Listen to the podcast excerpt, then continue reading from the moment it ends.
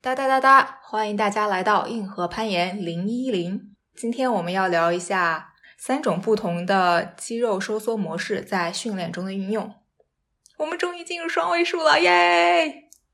以及虽然上次预告的我们这期要聊攀冰，但是因为准备跟我们一起聊攀冰和阿式攀登的小伙伴最失联了，没有，最近在戒断他戒断好久了，哦，就是一直在一直戒断在阶段， social media，就是社交网络，所以属于不太容易找得到的状态。就在隐居了，隐居，隐居，可以的，我们也应该试一下，什么时候？没。错，那么，首先，哎，我觉得我们每次都是一样的套路。首先，请郭老师给我们解释一下肌肉收缩的有哪三种不一样的模式。嗯，总体来说，它会大体分为三种，一个是向性收缩，一个是等长收缩，一个是离心收缩。嗯，再细分一点的话，它等长也有两种偏向于不同的模式。我们先从第一个象形，呃我就随便说一个动作，然后把这三种都举个例子描述一下。嗯，我好像是有看，就是你其实三种模式一般在你做训练的一个动作里面都会存在，是吗？算是啊嗯呃比如说我们现在坐在这边录播课，嗯然后我们这边有一瓶可乐，我去把可乐拿起来喝一口，嗯这个动作，我首先要把手往下伸，嗯它其实是一个离心的动作，嗯然后我抓住它，嗯我抓住它，hold 住它不动的话，它是一个等长收缩的，嗯然后把它拿进来的时候，嗯它是一个向性收缩的，但好的是这个可能更相对于，比如说这是我的二头肌的视角发生的一件事，嗯我先把它在我身体的状态，然后把它伸长，嗯握住它，hold 住它，然后再拿回来，然后它又缩短了。嗯然后如果放在引体向上来说的话，比如说你站在这个杆子的下面，嗯然后你跳起来抓住了这个杆子。对于你的小臂肌肉来说，你抓你抓握杆子你不动的时候，你的小臂肌肉是一个等长收缩的状态。嗯然后当你做一个引体向上的时候，你把你的下巴拉过杆这一段，对你的二头肌、你的背来说，它是一个向性收缩的过程。嗯然后你缓缓的控制自己把它下放的话，这是一个离心收缩的过程。好的呢。然后具体讲一下这个等长收缩，它就 isometric 嘛，它分为两类。比如说，你可以拉一个引体，然后你选择去用你的自重引体向上杆上进行悬垂，因为你可以做引体嘛，所以所以你肯定可以在一个九十度的地方悬垂一段时间。好的呢。就这种叫做 yielding isometric，它是跟离心收缩更像的，因为你在 hold 的时候，如果你一直 hold 到你失败的话，你可以想见它是你的肌肉是被慢慢被拉长，嗯没有力了你就会脱落下来。就是它的特性和它的收益也都跟离心收缩更像，我们可能以后会讲。哦然后另一种叫 overcoming isometric，哦比如说，你可以拉一个引体，现在你在身体上负重了五十公斤，嗯这时候你已经拉不起来一个引体了，嗯但你依然抓着引体向杆努力往上拉，但你拉不动自己，哦，这个叫 overcoming isometric，就是这种等长和刚刚那种等长不太一样，这种等长和向性收缩模式更更类似。那我们再就是举例完了这三种是什么，我们来讲一下为什么你可能需要训练这些东西，啊或者是把这些东西加到你的训练中。嗯它的原因是什么？我觉得我们要讲这个原因，首先要回顾一下你为什么要训练，或者你训练的原则是什么。来吧。它的原则可能有很多种，你可能在网上搜有五什么五大训练原则、十大训练原则，都有些啥？比如说个体性，就是嗯所有的训练要对每配个人适于的个效人果都是不一样的，嗯就是每个人的所谓的基因、所谓的天赋和他所处的状态都是不一样的，所以他们的结果和你们的训练计划应该也是需要有所不同的。嗯，然后这是个体性，第二个的话是专项性，就是你的训练要对你的运动专项有所联系。嗯比如说你是一个举重运动员，你练这种硬拉或者是 clean pull、snatch pull 这种拉的动作，嗯对你的专项可能关系更大，比如说百分之七十。啊嗯，但如果你练卧推的话，就是如果你是奥林匹克举重，你其实没有一个横向推的动作。嗯你如果练卧推的话，这个相关性可能只有百分之二十、百分之三十。嗯，比如说你攀岩的话，嗯，你练引体向上是一个相对相关性比较高的一个运动。嗯，你要负重深蹲的话，可能是 一个是一个让你健康的动作。 d 就是 depends，就是都说了，就是每个个体不一样嘛。嗯嗯就是，但我总体来说对，可能对更多的人来说，你要进行那种力量局式的深蹲，对你的攀岩的专项性没有那么大的关系。嗯，就是如果你要想练攀岩中的爆发力，你可能会选择练那种在膝盖以上的一些膝上拉的这种。增加你的髋关节主导的爆发力的动作，它和你的跳跃啊会关系更大一些。你可以直接跳盒子呀、嗯，我觉得跳盒子不太一样。是吗？我觉得跳盒子你本身是一个跳，然后一个收复的动作，嗯就是你其实并没有完全在在针对你的身宽、身躯宽的这个爆发力的这个这个位置的动作。所以我们刚刚说了个体性和专项性的嗯两个特点，嗯那我这两个都是，其实我笔记写的是英语，我也不知道就直接翻译成中文，这个可能可就能这样吧。跟跟一些教科书也不太一样。然后说完了这两个之后，就是说跟训练关系更大的叫一个叫一个叫 progressive overload，一个叫 adaptation，就是你需要不断的增加你的负重，嗯然后你的身体也会去啊、适应这适个应强这个度这种强度或这种训练。嗯这两个就是跟训练关系更大一点，就是首先是 progressive，所以你循序渐进嘛循序渐进的。然后你也要 overload，你要需要不断的提高你自己的你的刺激，就是不管你这个刺激是通过提高单组的强度来，就是每个动作的强度来说，嗯或者是提高你做这个动作的次数来说，嗯就是从它的总量和它的容量和它的强度来说，嗯或者是你之前是用了这种训练，然后你下次或不能说下一次吧，比如说你这三个月用了这种训练模式，你下三个月是不是会考虑换一种，嗯提高就是让它产生不同的刺激？嗯然后就是在这方面来说，就是所谓的 progressive load 和 adaptation 这种渐进训练的这个原则中，它就可以说啊、呃细分为你在可以在你的频率上发生变化，比如说你每每周练一次、两次、三次的区别。可以在强度上发生变化，就是你可以比如说重使用的重量的数字，或者是你的自我感受，就是你本来觉得是一个百分之七十的这种自己的投入状态到百分之八十的投入状态，或者它的你自自我感知的强度的状态。啊，我原来以为 progressive overload 指的是，就比如说我一直都想要得到一个百分之七十的强度，然后因为我在变强，所以我要通过增加。重量或者是加强这个动作这本身也的难是我度觉，得保证它一直在百分之七十的强度。我觉得这也是一个是是一个思路，就是我说的这种按照感知数字来说也，也可能你会在一段时间内想要啊更针对于力量训练，所以你的感知的这种单个的强度可能是八到九。哦，然后你后面一段时间想要做有氧或者是肌肥大训练，所以它你加感知上的时候应该是不不太一样的。 OK OK，所以除了频率和强度，然后就是动作的形态和种类，练引体啊，嗯还是练坐姿下啊拉呀、我要举手了。请问引体和坐姿坐姿下拉，它的主要区别是什么？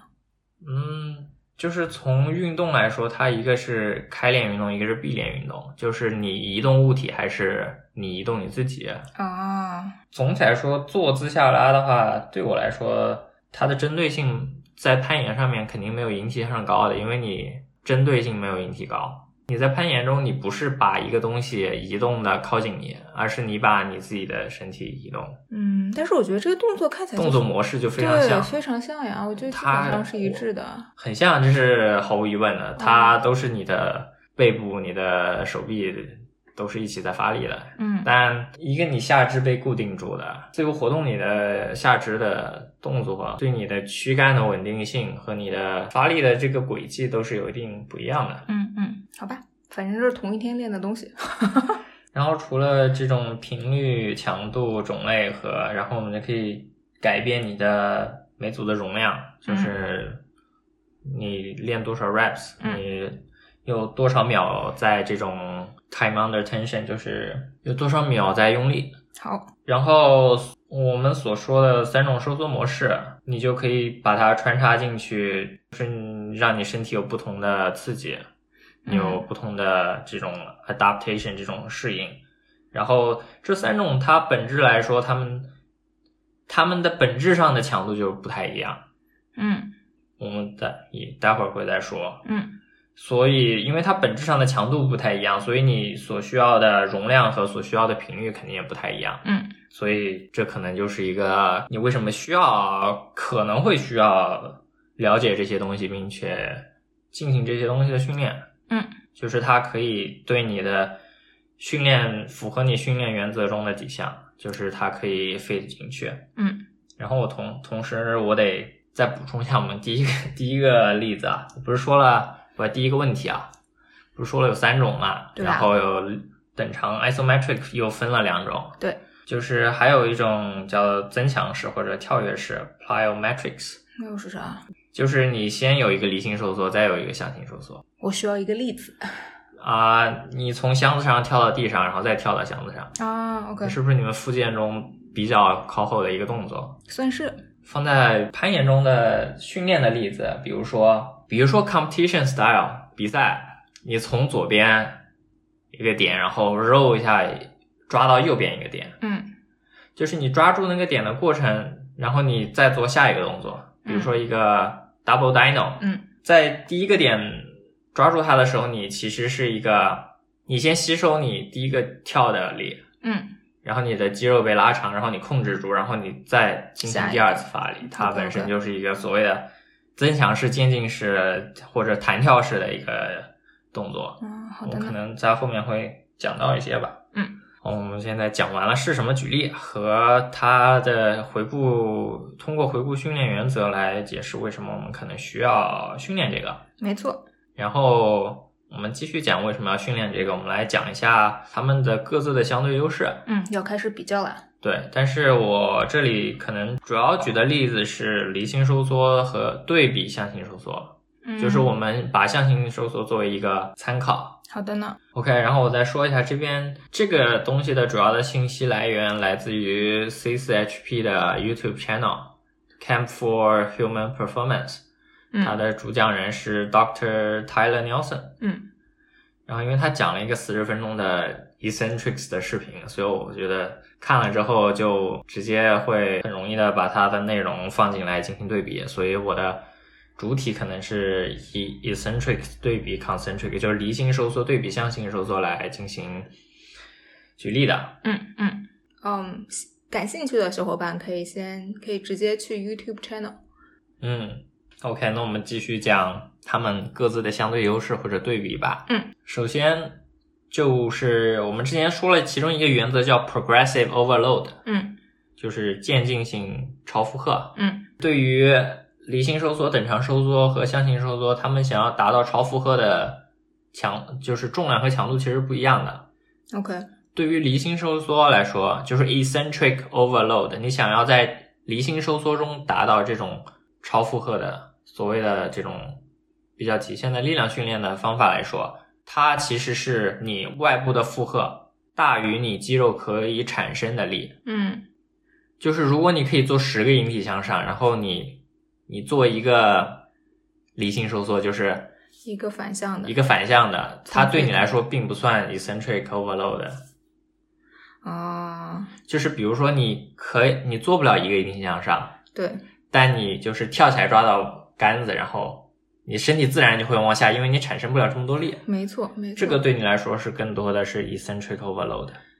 对，而且这确实也是一个对一些小伙伴达成第一个引体向上的 一个非常好的训练方式，就是你没有办法从最底下拉起一个引体啊。那么除了使用弹力带做辅助以外，很多人也会建议你直接跳起来拉到最高点，然后尽量缓慢的往下放。对，这其实是我学，就是我做出第一个引体的训练。然后它的这个属性会给它带来一些别的特性，嗯，它就有更多的所谓的 mechanical tension，机械更有多更多的机械张力，你就会有相对来说你的肌肉会损伤的更多， ，OK，也相对来说，如果你有很好的休休息的话，你会有更多的肌肉和的力量的增长。嗯，你这个地方需要解释一下吧？我们是没有说过关于你如何增强你的，就是你需如何通过训练使你的肌肉行为变得更强。对我其实前面写的那个回顾训练原则底下还有一个 recovery，但是我忘记说了，呃忘记是吗说了来吧，吧，这里再补充一下 吧。就是你要恢复，就是你不恢复你就完蛋了。总体来说，你需要四十八到七十二个小时的恢复，啊尤其对理性收缩来说，你可能需要七十二个小时的恢复。就是你这个 recovery，你就是我们一一般说训练说训练，但是我觉得所谓的训练，嗯，就是不管是技术还是身体的训练，嗯，它的重要程度，我觉得可能是跟你的睡眠和饮食差不多的。我觉得如果你把百分之百的精力放在了训训练练，而没有把精力放在休息和饮食上的话，是一个非常低效的。啊嗯嗯就是我觉得你如果花百分之五十的精力在训练上，你可能也要花百分之五十的精力在你的休息和饮食上。嗯，我能补充一下吗？来，就是说，其实你的肌肉纤维变得更强的原因，是因为你在做训练的时候对肌肉纤维造成了一些微损伤，然后你这些微损伤在你休息的过程中超过它原有强度的恢复了，也就是说，在恢复之后，它可能变成了百分之一百零一， 嗯，然后你在你恢复之后再。进行这种微损伤再恢复的过程，在这种一个一轮一轮的循环中，你最终可以变强。那我们平常说的过度训练和你刚才说的，就是为什么要着重在休息这个过程，就是在说，如果你只训练或者是中间没有安排休息的过程的话，那么你就一直在对你的肌肉纤维进行这些微损伤，然后当这些微损伤没有时间得到修复，它也就一直在一个非常高压之下一直进行损伤的话，那么你就没有这个变成百分之一百零一的过程，你达不到你训练的目的，且日并且日积月累的情况下，很容易造成受伤，对吧？嗯嗯，OK，它别的一些相对的优势和特点来说，它被强制性拉长，嗯你的结缔组织、你的 connective tissue 也会被强制性的拉长，嗯它也是相当说会损伤你的结缔组织，然后在你休息之后，你的结缔组织们也会变强。嗯，同时这也是就是按照 Tyler Nelson 的说法，它也是提高你的这个主动回动空间所谓的 mobility 的一种方式。哦，这样子，但是我还不太不太我不 太懂，所以我嗯这里就不详细说了。嗯它的另外一个优势就是，我之前不是说你做这种 competition style 嘛，就是比赛风格的，嗯你从一个地方跳到另一个地方，你跳到另一个地方的时候，你就需要，就是你不可能跳过去哈一下就抓住，你肯定是会有一个缓冲的一个对一过个程嗯离心一个缓冲的作用，就是你训练它的话，可能更多的会增强你在你的这种 slow down 你的这种减速、嗯减速缓冲的能力。嗯同时的话，现在比较主流，或者说过去比较主流的观点，就是说所谓的 eccentric 和 isometric 离心和等长的训练，它比较适合放在附件中用。嗯当然，我也看到论文写，就是什么经过八周的训练，他们嗯象形收缩和离心收缩的这种训练对你的附件效果没有显著差异的文章，嗯所以还有争论，呃，对，但是我觉得好像比较主流的说法是，你会做离心和等长，嗯，我好像也有看到过，然后等长的话，还是对于附件来说，它是可以降低你的附件疼痛，嗯嗯所以你比如说你做一个，不管是做什么的附件吧，你都可以先通过几组等长收缩，比如说你的手肘嗯有问题，你可能会就是引体在一百二十到一百五十度，在嗯一个肌肉长度比较长的地方进行啊、呃、锁静定嗯力悬垂锁定，就是可能做两组这个可能会会减减轻你的局部疼痛。嗯嗯然后你可以再进行离心收缩或者向心收缩的训练。嗯，还有就是另一个对于攀岩来说，为什么你可能会考虑做一森做离心收缩的训练是它本身是一个是一个训练的变体嘛？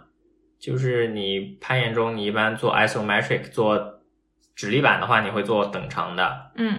引体的话，你其实主要是在做向性的，所以它比较能 fit 到前面我们说的，让它身体适应不同的刺激。嗯然后我们来讲一下之前提到的，就是这三种收缩模式，你想要达到所谓的 overload，嗯，所需要的本质上的重量和强度是不太一样的。要展开了。就相比来说，对于向性收缩来说，你是可以使用的负重是最小的。当你可以做一个引体的时候，嗯，你就可以在上面的所有的动作的位置进行锁定。对，你自然也可以就是做一个下放的引体向上。嗯所以对于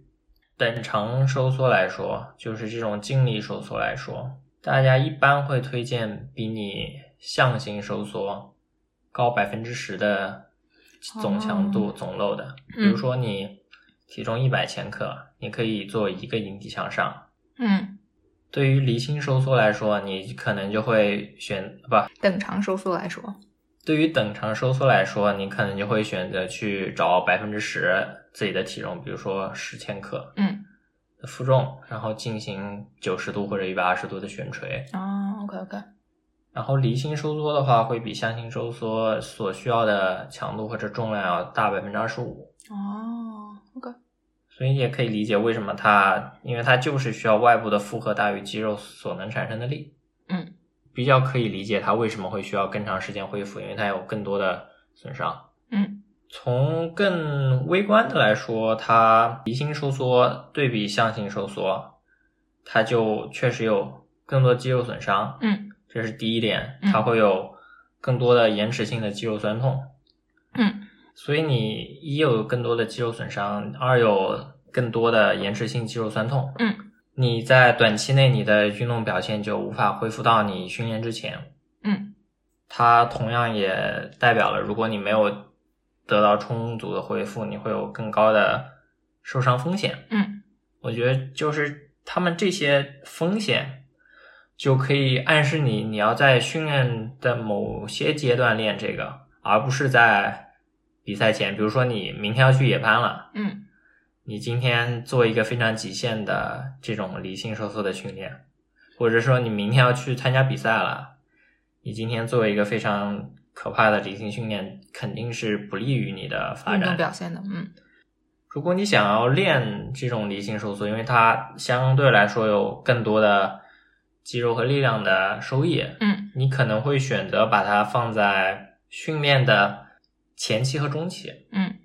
就当然，我们既然就已经谈到了这种时间的规划，嗯可能就顺便衍生出呃另外一个，就是我之前不是说了那个 eccentric 就离心，它是更偏向于增强你的 mobility，然后会拉伸你的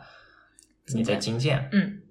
就总体来说，你的筋腱和你的你就会相对变得更软和更更 dense 柔软，但是对于运动的表现来说，你可能需要的是一个相对刚性高一些的。我们所谓在可能之前也讲过所谓的嗯 stiffness，你需要更高的强健度或者刚性，所以你会希望这些运动，这种会降低你刚性的运动，会放在早期，比如说我们之前说过的那个 long duration hand，嗯，就嗯是 density hand，增加你筋腱密度的这种训嗯练，它比较适合放在离你的表现期和你的比赛期远一点的时候，嗯然后比较靠近比赛期，你可能会希望它。能快速的吸收这种负荷，嗯就是能快速的产生力量。嗯你就是希望自己更有速度和力量，而不是只有力量，就是你更希望自己更 powerful。嗯，就是非常短时间内的输出能力，或者是非常短时间内的，就是承接 shock load，对，承就是接这种突然的强度的能力。那这个对于嗯力量竞技都不爆发力竞技来说都比较必要。比如说嗯，你会在早期进行力量训练，然后在晚一点的时候进行爆发力训练。嗯比如说你一个四个月的一个训练计划来说， OK，然后我们说了这个离心收缩的这些呃可能的风险，它的收益就是有力量的收益啊，肌肉肌肥大的收益啊，嗯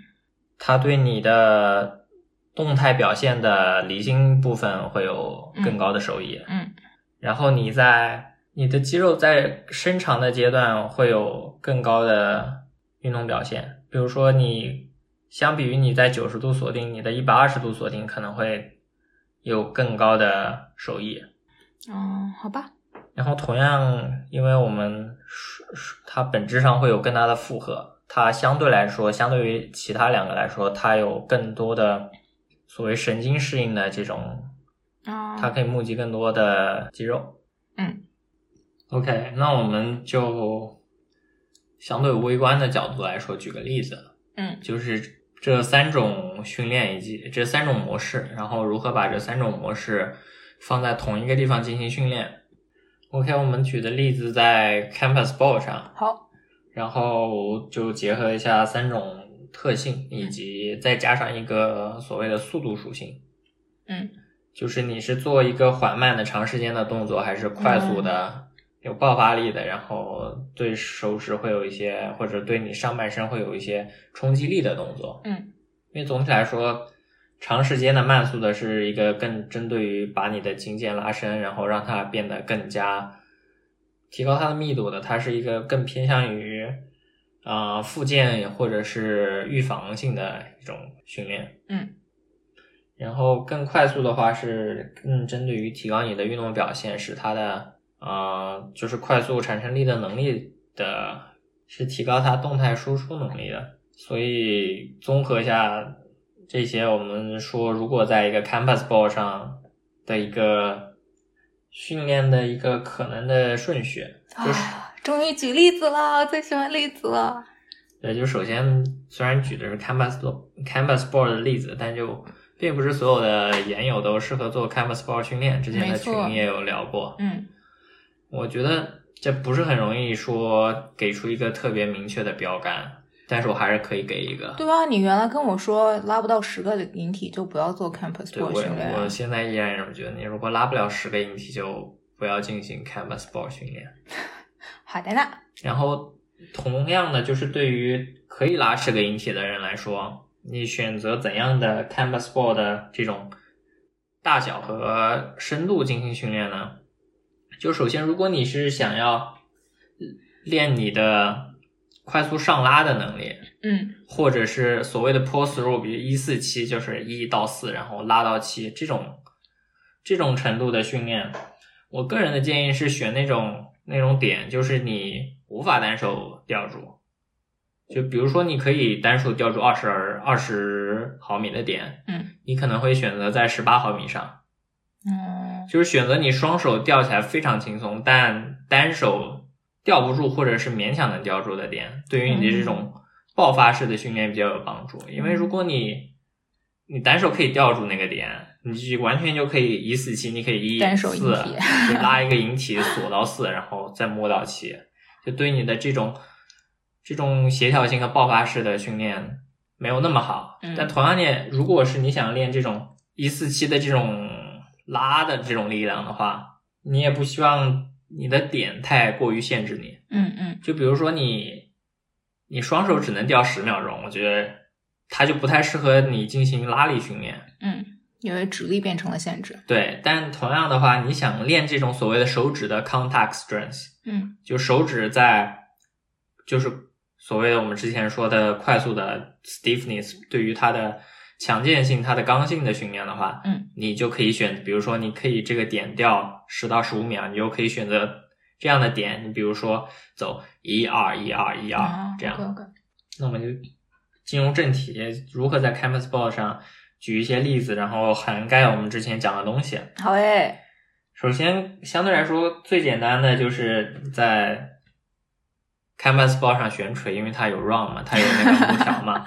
就这种悬垂，它就是一个所谓的等长的，嗯，静力的收缩 isometric。你要做长时间的训练的话，它就更针对这种 rehab prehab，增加你的肌肉的，是吧？筋腱的这种增加它们的密度的。你再说三十秒左右的一个相对来说比较大一点的长时间的悬垂，可能也不能是相对比较大一点，就是你能吊十五到三十秒的这种。嗯然后同样的是在这种所谓的悬吊式的话，如果你吊的时间比较，比如说你做单手的 recruitment，就是你拉不起来自己，但你在拉它，就是一个，也是一个所谓的我们所说的 overcoming isometric，嗯，还有脚不离地，就是脚不离地，你在尝试去募集最多的肌肉的一个动作，嗯嗯它来说是一种比较接近于最大力量的训练。 ，OK，同样的，就是做悬吊训练，你可以做就是快速的跳上去，就是从微观上来说，它是有有一点像是从一个离性到向性的，嗯嗯就是它可能也是所谓的有一点超等长或者是增强式的意思，但可能我们主要还把它放在为这种静力收缩或者是等长收缩里面，嗯嗯它就更多是提高你的这种爆发式的表现的。 ，OK，在一个 round 上，我们到现在讲的都是 canvas ball 当指力板来用的情况。没错没错。那我想补充，就是你嗯刚才说的这种比较快速的 load，、我觉得嗯你可能需要多说两句，因为它比较反常识，就是不像我们平常说直立板训练。我不知道大家对直立板训练有没有这个意识，就是你吊直立板不是一不应该是一个大部分情况下不应该是一个 shock load，就是你不应该把手指放好瞬间抬脚，嗯，而是应该一个稍微比较可控的、比较循序渐进的把自己的所有的重量挂在你的手指上，就是保证，就是它让你更更安全的进行直立板训练。对，就是这其实是有一个力量和速度的关系。啊嗯嗯就是如果你想要进行力量训练，嗯，达到你的力量训练收益的那种强度，嗯，你必须要牺牲你的速度。对，就是你不是说可以拉一个引体就可以很快的拉一个引体，没错没错。就是如果你可以很快的拉一个引体，你应该可以做五个引体以上。嗯嗯。所以就是说，如果你选择在这个直立条直立条上面做这种速度比较高的训练的话，可能要找一个相对来说相比较对大一低些的点，大一些的点、低一些的强度，对，就是大家要谨慎选择训练的这个量，而且做好热身。哦，就所有训练都应该做好热身，就不要一跳上这个 round 就把自己手指弄断了。没错，好了，我差跑题跑完了。嗯，没跑题，我觉得是一个挺好的一个补充吧。然后，当我们做完这种 canvas ball 当指力条用的情况之后，嗯就稍微所谓的强度过高或者更进阶一些的话，嗯，你会可能会往向上爬，嗯，就相当于是理想中是向心、向心、向心都是向心收缩的，嗯，你对于你上肢的肌肉来说，对于你手指来说，可能跟我们之前说的你快速跳上直立板上差别不是特别大，嗯嗯，就是它总体来说是一个 isometric 等长收缩嗯，但它微观上可能会有一些不同。嗯，就是这相当于应该是你的第一个境界，就是单手的上。嗯，当你可以比较轻松的单手的上，比如说一二三四五六七八九十啊，嗯，你可能会去尝试双手上，但是你一般选择双手上的话，哦会选择更大的点。是的，理想中双手上你是一个也是向心向心向心，但本质上你是向心，然后抓到下一个点，然后离心向心，嗯，离因为心向毕心。竟有缓冲过程，不是一个对很硬碰硬的一件事情。当然这个做完之后，相对于更进阶的所谓的，好像英文叫 clutch 还是叫什么，就是比如说你左手在一，右手在二，然后换成右手在一，哦，我左没手有在二，见过，左手在一，右手在二，这其实是也是一种比较混合式的 plyometrics，比较超等长式的一个训练。啊，好有趣啊这也是你一个可行的去增加你的爆发力表现的一个的所谓的手指的接触力量 （contact strength） 的一种训练。嗯嗯然后相对来说，在我们的系统中强度更高的话，可能最高的就是所谓的你一到四，嗯就双手一到四，然后再双手一到四，没有双手一到四其实没有，可能没有一四七难，真的吗？没有单手一四七难，就是我没有见到哦。双手一到四其实 jug 到 jug 是。我不知道，我这种拉不了十个引体，不做这个训练 campus 或者训练的人，不能理解你们的世界，好吧？比如说双手一到四，嗯，然后你再 drop 到二，哦哦，哦然后明白再了走到五，想起来我还是见过的，就好吧是一？个非常的非常的超等长，就是你会会有一个吸收你的力，然后再快速的爆发的过程。嗯嗯就总体来说，这种超等长的，就是先离心后向型的，嗯，会有更高的力量输出，嗯而且会需要更少的能量。相对于来说，你是你的肌肉会相当于有个弹性势能，嗯嗯就是在你第二次向心的时候，你是释放了你的这个弹性势能。嗯所以这也是相当于一个比较高阶或者比较在你的训练后期可以做的一种项目。嗯我觉得这就是在 Camp Sport 上举的一些例子。啊嗯然后我可能再讲一下更微观一点，就是如何选择合适的组数和 reps 或者是 time on attention。好，首先，这三种之中，eccentric 就是离心收缩，你需要最小的频率和总量。嗯，因为它负重最多，对频应该是最小的频率和容量，就是因为它本质上就需要有更多的负重。嗯，我可能会建议你会每组做三到四次以下，好的呢，然后组间休息三分钟，嗯嗯然后你可能一周不要超过两次。然后所谓的 isometrics 就就是等长的话，就和我们之前讲的直立板啊或者这种更类似，你就可以参考之前的，就是因为它本身是一个尽力收缩的，它等长收缩的，它没有所谓的 reps，是按照 time under tension，就是你在受力或者是你在发力的时间来进行计算的。嗯嗯比如说六到十二秒或者三到十五秒，就是随便选择。overload 的体系里的话，如果是进行力量训练，你可能就选择五到十秒会是一个可能比较主流的吧。嗯，我们现在是在在说 Isometrics 在说，但是其实是在说直立板是吗？对，就是但是你如果是那种负重引体，其实也是对，也是差不多。负重锁定也是一样的，嗯嗯就是你更针对于。力量的这种 over 呃这种 overload，它会也是一样的，你可能会选择五到十秒，嗯嗯然后休息两三分钟，然后 concentric 就是向心，就更主流的，就是所谓的 reps，你可以做几个引体，嗯嗯这个大家就更熟悉一些。嗯，讲完了，哎好，然后我们其实又讲完了，但我也不知道怎么收尾。讲了一下大家可能会感兴趣，可能不会感兴趣的一些内容 as usual 啊。。对，就是我我觉得们这已经变成了默认模式就是了。默认我们就是讲一些大家可能不太感兴趣，而 且而且大家可能都不会用到的一些东西。反正我肯定不会用到。嗯，我觉得，嗯，这种思路是可以进行运用的嘛。嗯比如说，至少做引题，你可以运用到这些。感谢大家收听，我们也不知道下一期讲什么，但是希望下一期是在蓝山录的，因为我们要放 假我了，们要我们要溜了。我们要放假了。好的呢，那今天就这样了，嗯，拜拜拜拜。